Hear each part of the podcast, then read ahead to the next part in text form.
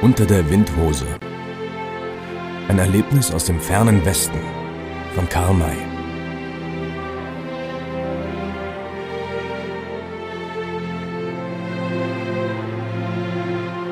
Es war ein wunderbar schöner Junimorgen.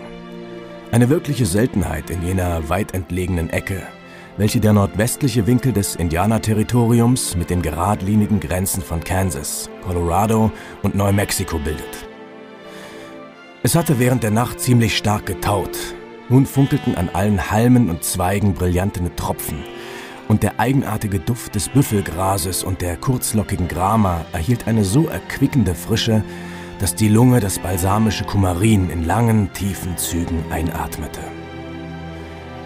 Ein solcher Morgen pflegt auf die Stimmung des Menschen von wohltätiger Wirkung zu sein, und doch ritt ich ziemlich verdrossen in den prachtvollen Tag hinein. Der Grund war ein sehr einfacher. Mein Pferd ging lahm. Es war vorgestern im Galoppieren an einer Wurzel hängen geblieben und in der Prärie ein lahmes Pferd zu reiten, das ist nicht nur ärgerlich, sondern es kann unter Umständen sogar von den verhängnisvollsten Folgen sein. Bei den dort täglich drohenden Gefahren hängen Leben und Sicherheit des Jägers nur zu oft von der Brauchbarkeit seines Tieres ab. Ich hatte mit einigen Colorado-Männern droben in der Nähe der Spanish Peaks gejagt und war dann über die Willow Springs hierher nach dem Nescotunga Creek gekommen, um an dessen rechten Ufer mit Will Salters zusammenzutreffen, mit welchem ich vor Monaten in Nebraska Biber gefangen und dann beim Scheiden das gegenwärtige Stelldichein verabredet hatte. Wir wollten das Indianerterritorium bis an dessen südöstliche Grenze durchreiten und dann gerade nach Westen in die Lano Estacado gehen, um diese berüchtigte Wüste kennenzulernen. Dazu war ein gutes Pferd unbedingt nötig und das meinige lahmte.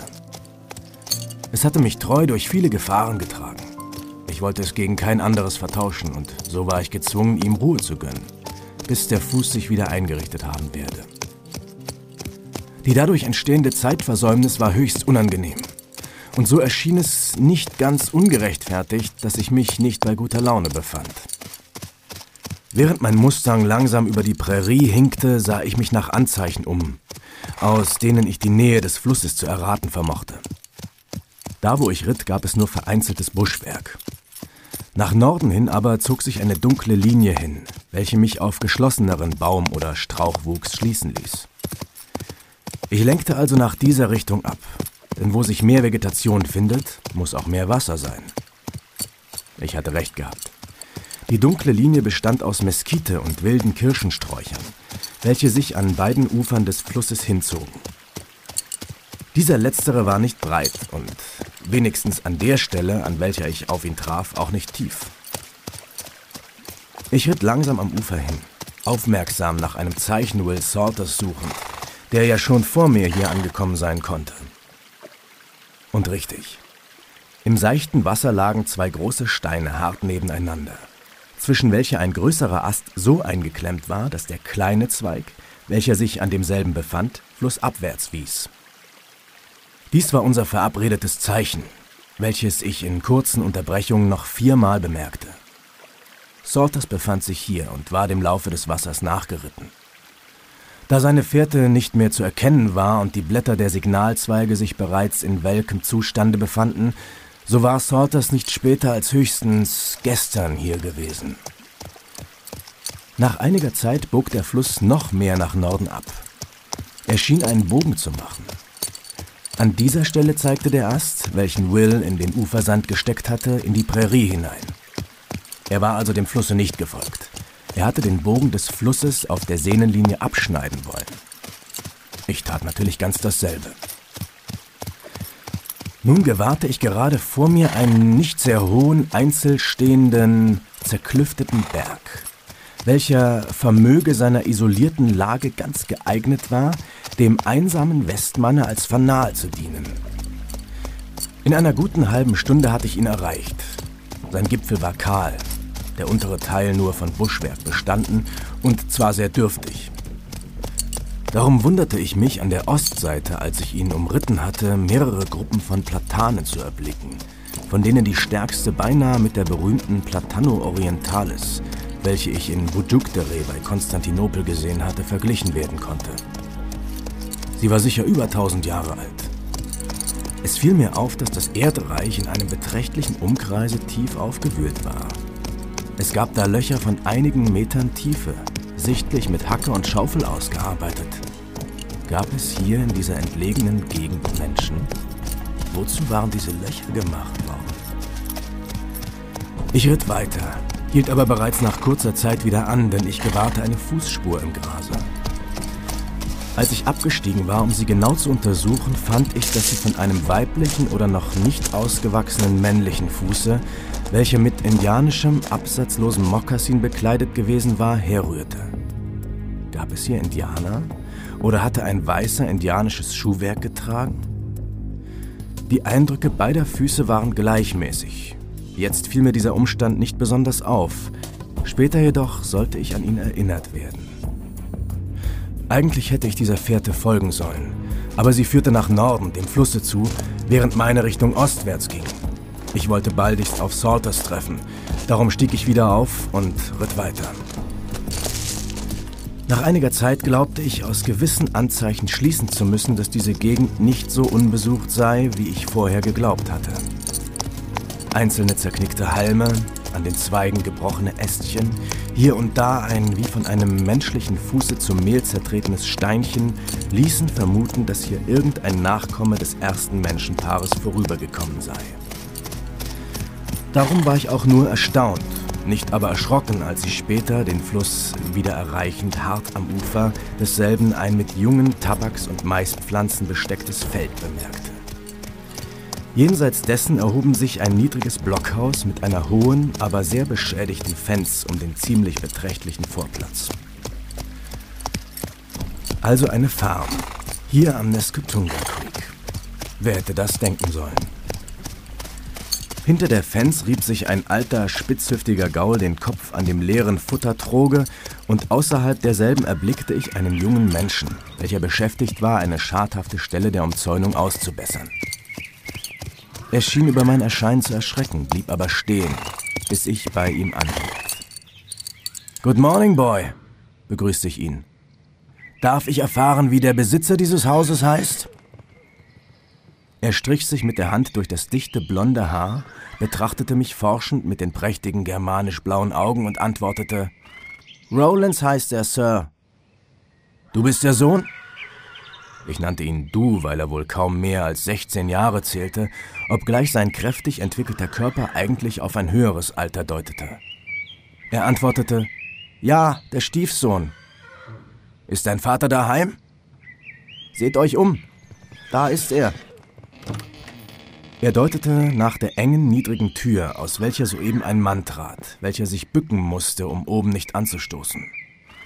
Er war sehr lang, sehr hager und schmalbrüstig, und zwischen den wenigen Haaren seines dünnen Vollbartes blickte die Gesichtshaut wie gegerbtes Leder hervor. Seine Yankee-Physiognomie verfinsterte sich, als er mich sah. Er hatte ein altes Gewehr und eine Hacke in den Händen und legte beides nicht weg, als er langsam auf mich zutrat. Er richtete den stechenden Blick feindselig auf mich und erkundigte sich mit heißer klingender Stimme. Was wollt ihr hier? Zunächst will ich euch fragen, Master Rollins, ob nicht vielleicht gestern oder vorgestern ein Mann bei euch vorgesprochen hat, der sich Salters nannte und irgendeinen Auftrag zurückgelassen hat. Da antwortete der Sohn schnell. Das war gestern früh, Sir. Dieser Salters war... Er konnte nicht weitersprechen. Sein Vater stieß ihm den Gewehrkolben in die Seite, dass der arme Junge wimmernd gegen die Fenster taumelte und rief zornig. Willst du schweigen, Kröte? Wir haben keine Lust, einen jeden Landstreicher zu bedienen. Und zu mir gewendet fuhr er fort. Macht euch von dann, Mann. Ich wohne weder für euch noch für euren Salters hier. Das war einfach grob. Ich hatte meine eigene Hinterweltsmanier, solche Leute zu behandeln. Ich stieg gemütlich vom Pferde, band es an die Fens und sagte, dieses Mal werdet ihr doch eine Ausnahme machen müssen, Master Rollins. Mein Pferd geht lahm und ich werde hier bei euch bleiben, bis es geheilt ist. Er trat einen Schritt zurück, maß mich mit zornblitzenden Augen vom Kopfe bis zu den Füßen herab und schrie, Seid ihr toll? Mein Haus ist kein Boardinghaus und wer sich hier breit machen will, dem brenne ich sehr einfach eine Ladung Schrot auf den Pelz. Sonst. Da ist ja auch dieser miserable Inzmann wieder. Warte, Bursche, dich will ich forträuchern. Ich folgte schnell mit meinem Blicke dem seinigen, welcher bei den letzten Worten auf ein nicht sehr entferntes Buschwerk gerichtet war. Von dort her kam ein junger Indianer herbeigeschritten. Rollins erhob das Gewehr und legte auf ihn an. Er drückte gerade in demselben Augenblicke ab, in welchem ich ihm den Lauf zur Seite schlug. Der Schuss krachte, ging aber fehl. Und du vergreifst dich an mir, brüllte mich der Yankee an. Da, nimm das dafür. Er drehte schnell das Gewehr um und holte zum Kolbenhiebe aus. Die Hacke hatte er vorher, um schießen zu können, weggelegt. Ich stieß ihm die Faust unter den erhobenen Arm und schleuderte ihn so kräftig gegen die Fenster, dass sie unter ihm zusammenbrach. Die Büchse entfiel ihm und ich griff sie auf, ehe er sich wieder erhoben hatte. Er riss im Aufstehen das Messer aus der Scheide und gurgelte mit vor Zorn erstickter Stimme: Mir das auf meinem Grund und Boden, das kostet Blut und Leben. Ich hatte ebenso schnell meinen Revolver in der Hand, hielt ihm denselben entgegen und antwortete: Ihr meint wohl euer Blut und Leben. Steckt sofort das Messer ein. Meine Kugel ist schneller als eure Klinge, Mann. Er ließ den bereits erhobenen Arm sinken und hielt die Augen nicht gegen mich, sondern nach der anderen Ecke des Blockhauses gerichtet. Dort hielt ein Reiter, welcher unbemerkt von uns herbeigekommen war und mir lachend zurief: Schon bei der Arbeit, alter Bursche? Recht so. Schlage den Kerl nieder, er hat es verdient. Aber gib ihm keine Kugel, denn ein Schuss Pulvers ist er nicht wert. Dieser Reiter war Will Salters. Er kam vollends herbei, gab mir die Hand und fuhr fort. Welcome, Kamerad. Wenn es nach diesem Scurvy Fellow gegangen wäre, hättest du mich nicht wiedergefunden. Ich schätze, er hat dich gerade so empfangen wie gestern mich. Dafür erhielt er einige Nasenstüber, für welche er mir eine Kugel nachschickte, die aber höflicher war als er. Sie wich mir weit zur Seite aus. Ich wollte dich hier bei ihm erwarten, durfte aber nicht, sagte jedoch seinem Sohne, dass ich heute zurückkehren würde, um zu sehen, ob der Mann bei besserer Laune sei. Wenn es dir recht ist, geben wir ihm eine Lektion im Umgange mit unseresgleichen. Ich will mich einstweilen seiner Persönlichkeit versichern. Er stieg ab. Da raffte Rollins die Hacke vom Boden auf und floh in weiten Sprüngen davon. Wir blickten ihm verwundert nach. Sein Verhalten war befremdend. Erst rücksichtslose Grobheit und nun feige Flucht. Wir kamen nicht dazu, eine Bemerkung darüber zu machen, denn aus der Tür, hinter welcher sie bisher ängstlich versteckt gewesen war, trat jetzt eine Frau. Sie hatte Rollins hinter den Büschen verschwinden sehen und fragte froh aufatmend: Gott sei Dank. Ich glaubte schon, es werde zum Blutvergießen kommen. Er ist betrunken. Er hat während der ganzen Nacht fantasiert und dann die letzte Flasche Brandy ausgetrunken. Ihr seid seine Frau? fragte ich. Ja, ich hoffe, dass ich es nicht zu entgelten habe, Messieurs. Ich kann ja nichts dafür. Das wollen wir glauben. Fast möchte man annehmen, dass euer Mann geistig gestört sei. Das ist er leider auch. Oh Gott, ihr glaubt gar nicht, wie unglücklich ich bin. Er bildet sich ein, dass ein Schatz hier in der Nähe vergraben liege. Den will er heben. Kein anderer soll ihn finden und darum duldet er keinen Menschen in dieser Gegend. Hier, dieser junge Inzmann ist schon seit vier Tagen hier. Er konnte nicht weiter, weil er sich den Fuß vertreten hat und wollte bei uns bleiben, bis er wieder richtig laufen kann. Aber Rollins jagte ihn fort. Nun muss der arme Teufel im Freien kampieren. Sie deutete auf den Indianer, welcher herbeigekommen war. Es war alles so schnell geschehen, dass ich ihn noch nicht wieder hatte beachten können. Er mochte 18 Jahre alt sein, sein Anzug war aus mit Gehirn gegerbter Hirschhaut gefertigt und an den Nähten ausgefranst. Diese Fransen waren nicht mit Menschenhaaren geschmückt. Er hatte also noch keinen Feind getötet. Sein Kopf war unbedeckt, seine Waffen bestanden aus einem Messer und Bogen mit Köcher. Er durfte wohl noch kein Feuergewehr tragen. Um den Hals trug er eine messingene Kette, an welcher das Rohr einer Friedenspfeife hing. Der Kopf derselben fehlte, das war das Zeichen, dass er sich auf der Wallfahrt nach den heiligen Steinbrüchen befand, aus welchen die Indianer den Pfeifenton beziehen. Während dieser Reise ist ein jeder unverletzlich. Selbst der blutgierigste Gegner muss ihn da unbeschädigt ziehen lassen, ja ihn nötigenfalls sogar beschützen. Die offenen, intelligenten Züge dieses Jünglings gefielen mir. Das Gesicht hatte einen fast kaukasischen Schnitt. Die Augen waren sammetschwarz und mit dem Ausdrucke des Dankes auf mich gerichtet.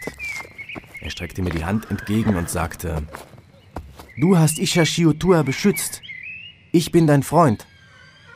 Diese letztere Versicherung klang sehr stolz. Das gefiel mir ebenso wie der Sprecher selbst. Sein Name aber frappierte mich. Ishar Shiotua ist ein apachisches Wort und heißt so viel wie kleiner Hirsch. Darum fragte ich, bist du Apache? Ishar Shiotua ist der Sohn eines Häuptlings der Gila-Apachen, der tapfersten roten Männer. Sie sind meine Freunde. Und Winnetou, der größte ihrer Häuptlinge, ist mein Bruder. Sein Blick fuhr rasch und scharf auf meine Gestalt empor. Dann fragte er, Winnetou ist der tapferste der Helden. Wie nennt er dich? Selkilata. Da trat er um mehrere Schritte zur Seite, senkte den Blick und sagte, Die Söhne der Apachen kennen dich. Ich bin noch kein Krieger. Ich darf nicht mit dir sprechen. Das war die Demut eines Indianers, welcher den Rang eines anderen offen anerkennt, den Kopf aber nicht um einen Zehntelzoll niederbeugt. Du darfst mit mir sprechen, denn du wirst einst ein berühmter Krieger sein. Du wirst in kurzer Zeit nicht mehr Ishachiotua, der kleine Hirsch heißen, sondern Penulte, der große Hirsch. Du hast einen kranken Fuß? Ja. Und du bist aus deinem Wigwam ohne Pferd gegangen. Ich hole den heiligen Pfeifenton. Ich laufe. Dieses Opfer wird dem großen Geiste gefallen. Komm in das Haus. Ihr seid Krieger und ich bin noch jung. Erlaubt, dass ich bei meinem kleinen weißen Bruder bleibe. Er trat zu dem hübschen, blonden, blauäugigen Knaben, welcher still und traurig dagestanden hatte, die Hand auf die Stelle gelegt, an welcher ihn der Gewehrkolben seines Vaters getroffen hatte. Die beiden wechselten einen Blick ganz unbewusst, mir aber sofort auffallend. Sie standen jedenfalls jetzt nicht zum ersten Male nebeneinander. Der kleine Hirsch war nicht ohne Absicht hier. Er verbarg ein Geheimnis, vielleicht gar ein für die Bewohner des Blockhauses gefährliches. Ich fühlte das Verlangen, hinter dasselbe zu kommen, ließ mir aber nichts merken. Die Knaben blieben also im Freien. Ich folgte mit Will Salters der Frau in das Haus oder vielmehr in die Hütte, deren Inneres aus einem einzigen Raume bestand. Da sah es denn höchst ärmlich aus. Ich war schon in mancher Blockhütte gewesen, deren Bewohner sich auf das Notwendigste zu beschränken hatten. Hier aber war es schlimmer. Das Dach war höchst defekt, die Verstopfung der Zwischenräume in den Blockwänden verschwunden. Durch diese Löcher und Ritzen kroch das Elend ein und aus. Über dem Herde hing kein Kessel, der Speisevorrat schien nur aus einer geringen Anzahl von Maiskolben zu bestehen, welche in einer Ecke lagen. Die einzige Kleidung der Frau bestand aus dem dünnsten verschossenen Druck Kattun. Sie ging barfuß. Ihr einziger Schmuck war die Sauberkeit, welche trotz dieser Ärmlichkeit wohltuend an ihr auffiel. Auch ihr Sohn war höchst ungenügend gekleidet gewesen, doch jede zerrissene Stelle sorgfältig ausgebessert. Als ich auf das nur aus Laub bestehende Lager in der Ecke und dann in das bleiche, abgehärmte Gesicht dieser braven Frau blickte, kam mir, ohne dass ich es eigentlich wollte, die Frage über die Lippen, Ihr habt Hunger, liebe Frau? Sie errötete schnell und wie beleidigt, dann aber brachen plötzlich die Tränen aus ihren Augen und sie antwortete mit der Hand nach dem Herzen greifend, Oh Gott, ich wollte gar nicht klagen, wenn nur Josef sich satt essen könnte. Unser Feld trägt nichts, weil mein Mann es verwildern lässt. So sind wir also auf die Jagd angewiesen, die aber auch nichts bringt, weil Rollins den Wahnsinn hat, nur immer nach dem Schatze zu graben. Ich eilte hinaus zu meinem Pferde, um meinen Vorrat an Dürrfleisch hereinzuholen, den ich ihr gab. Der gute Will Salters war ebenso schnell zu seinem Pferde und brachte auch seinen Vorrat herein. Oh, Messieurs, wie gut ihr seid, sagte sie. Man möchte euch gar nicht für Yankees halten. Da habt ihr wenigstens in Beziehung auf mich sehr recht, antwortete ich. Ich bin Deutscher.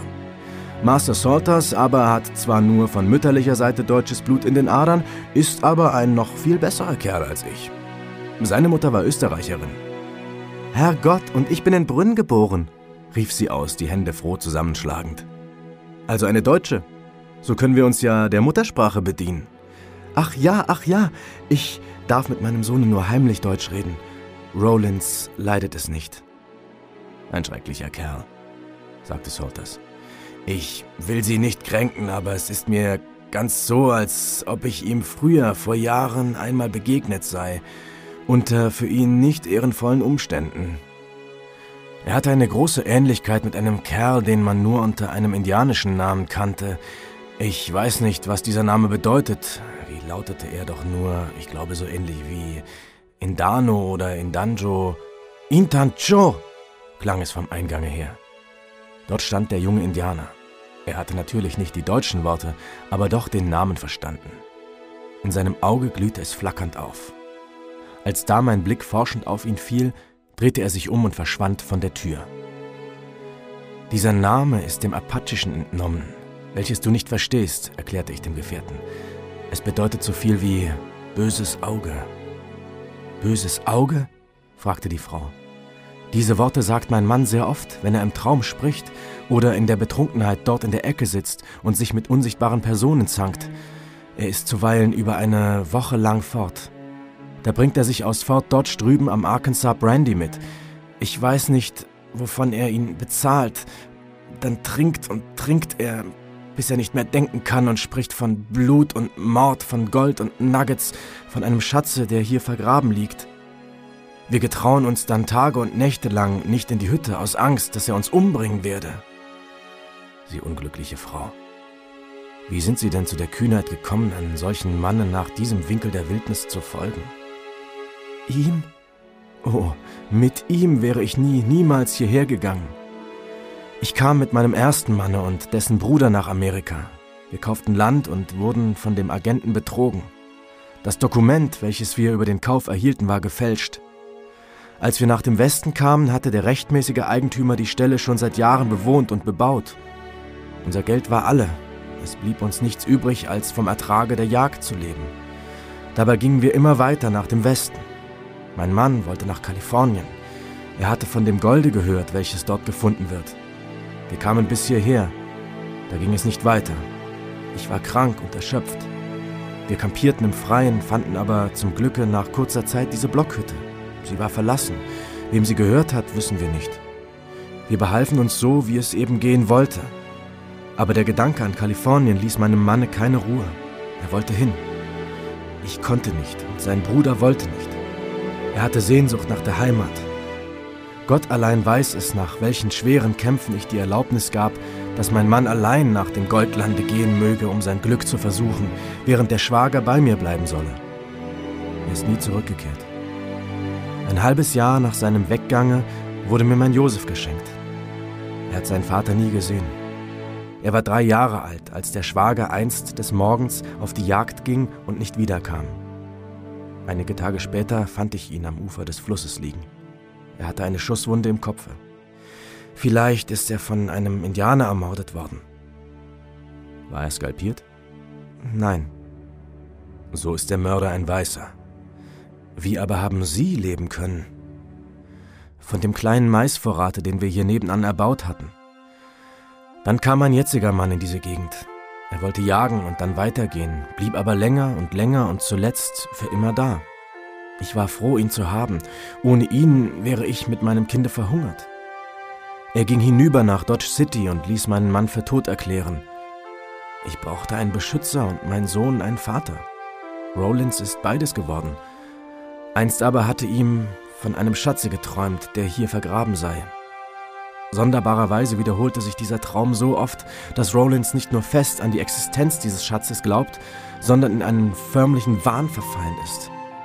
Des Nachts fantasiert er von dem Golde und des Tages gräbt er nach dem Golde.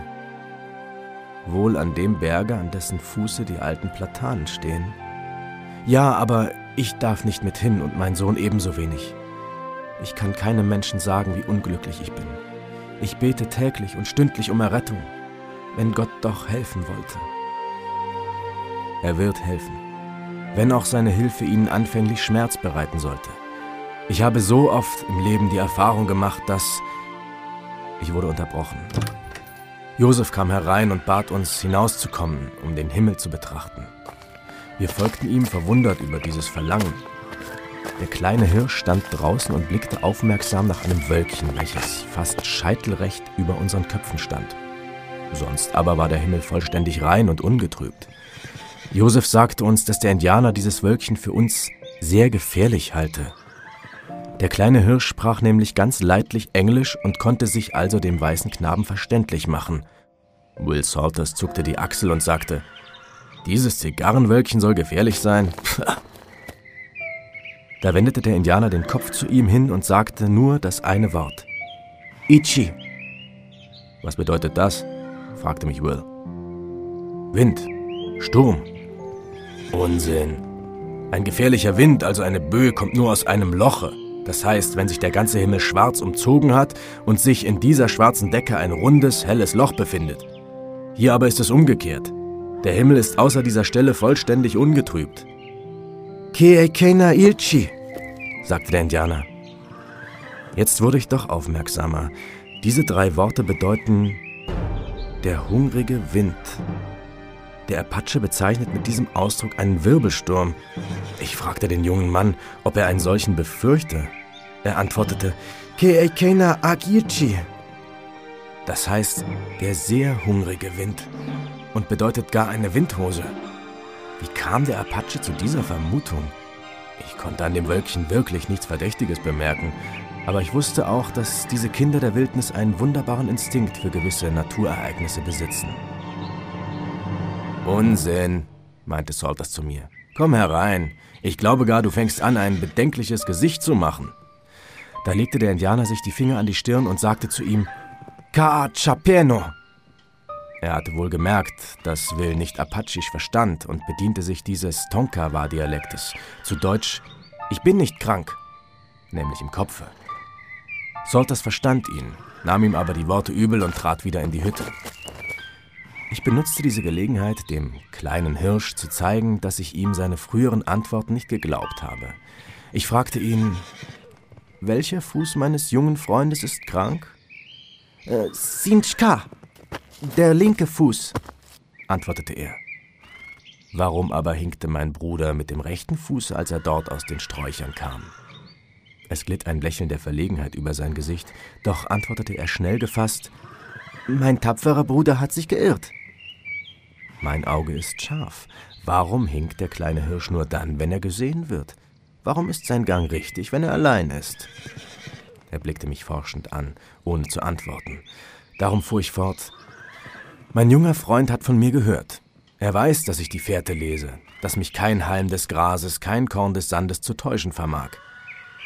Der junge Hirsch ist heute früh vom Berge herabgekommen und nach dem Flusse gegangen, ohne zu hinken. Ich habe seine Spur gesehen. Hat er auch jetzt den Mut zu sagen, dass ich mich täusche? Er senkte den Blick zur Erde und schwieg. Warum sagt der Hirsch, dass er nach den heiligen Steinbrüchen mit seinen Füßen gehe? fuhr ich fort. Er ist von seinem Wigwam aus bis hierher geritten. Uff, antwortete er erstaunt. Wie könntest du das wissen? Ist nicht der größte Häuptling der Apachen mein Lehrer gewesen? Meinst du, dass ich ihm die Schande mache, mich von einem jungen Apachen, der noch kein Feuergewehr tragen darf, hintergehen zu lassen? Dein Tier ist ein Chikayekle, ein Rotschimmel. Uff, uff, rief er zweimal als Ausdruck der höchsten Verwunderung. Willst du den Bruder Winnetous belügen? fragte ich vorwurfsvoll. Da legte er die Hand auf das Herz und antwortete: Shiitkli takla hotli, chikaye kle. Ich habe ein Pferd, einen Rotschimmel. So ist es recht. Ich sage dir sogar, dass du heute früh bei Zeiten die ganze indianische Schule durchgeübt hast. Mein weißer Bruder ist allwissend wie Manitou, der große Geist, rief er aus, förmlich betroffen. Nein, du bist im Karrier geritten, mit einem Fuß im Sattel hängend und mit einem Arme am Halsriemen, deinen Körper an die eine Seite des Pferdes legend.